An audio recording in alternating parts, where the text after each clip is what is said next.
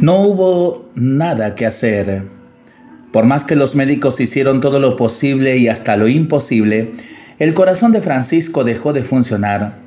Francisco sintió cómo la sala de emergencias del hospital quedaba allá abajo y él comenzaba a subir y a subir.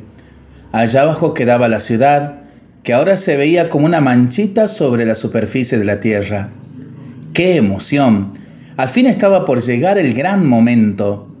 Afortunadamente Francisco era un hombre creyente y siempre había tenido la esperanza de una vida más allá de la muerte.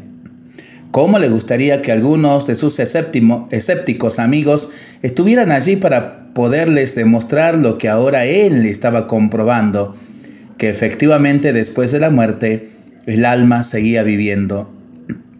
Pero lo que más lo excitaba era la esperanza de que ahora vería frente a frente a Dios durante muchos años se había preguntado cómo sería el rostro de Dios y ahora estaba a punto de encontrar la respuesta a su inquietud. El rostro de Dios. La emoción lo embargaba y lo hacía estremecerse de pies a cabeza.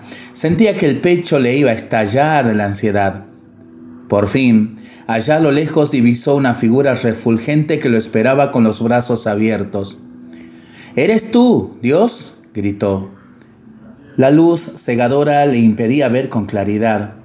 No tuvo respuesta, pero en su interior supo que efectivamente ese era Dios. Instantes después al fin estuvo frente a Dios, pero no se atrevía a alzar su mirada. Después de tantos años de esperar ese momento, y ahora que estaba frente a él no se atrevía a mirar. Francisco, le dijo Dios. Jamás había percibido tanta dulzura en una voz Nunca su nombre había sonado de esa manera en boca de nadie. Sin atreverse a levantar la vista, intentaba imaginar el rostro de Dios, adivinándolo a través de esa voz tan suave y tan dulce a la vez. ¿Por qué no me miras? Aquí estoy. Este soy yo. La calidez de la voz lo hizo perder todo temor y lentamente alzó su mirada. ¡Horror! Ese no era Dios. Era ese compañero de trabajo tan desagradable que siempre le hacía la vida imposible. ¿Qué clase de broma de mal gusto era esa? Confundido, se frotó los ojos con los puños y al volver a mirar, comprobó que en realidad se trataba de aquella mujer que había golpeado a su puerta hace unos días y él le había dado unas frutas. No. Era el hombre que lo había insultado la semana pasada cuando casi chocan en una esquina. Una a una fueron pasando por la cara de Dios mil caras. Su jefe de la oficina, la directora de la escuela de su hija, el changuito que le lavaba el auto los fines de semana, el viejito que cada mañana le pedía una moneda al salir de casa, ese amigo que lo había estafado hace unos años, su novia de la juventud. ¿Te acordás de aquello que dije hace dos mil años?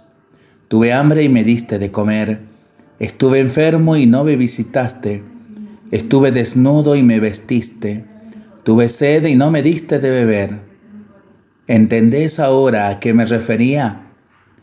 Ahora entiendo, respondió Francisco, aunque no sé si ya es demasiado tarde. Para pensarlo y para rezarlo en familia y entre amigos, ¿no? Mientras lo hacemos, pedimos al Señor su bendición, le seguimos pidiendo por nuestras intenciones y nosotros responsablemente nos cuidamos y nos comprometemos a ser verdaderos instrumentos de paz. Que el Señor nos bendiga por la intercesión de nuestros queridos beatos mártires del Senta, en el nombre del Padre, del Hijo y del Espíritu Santo. Amén.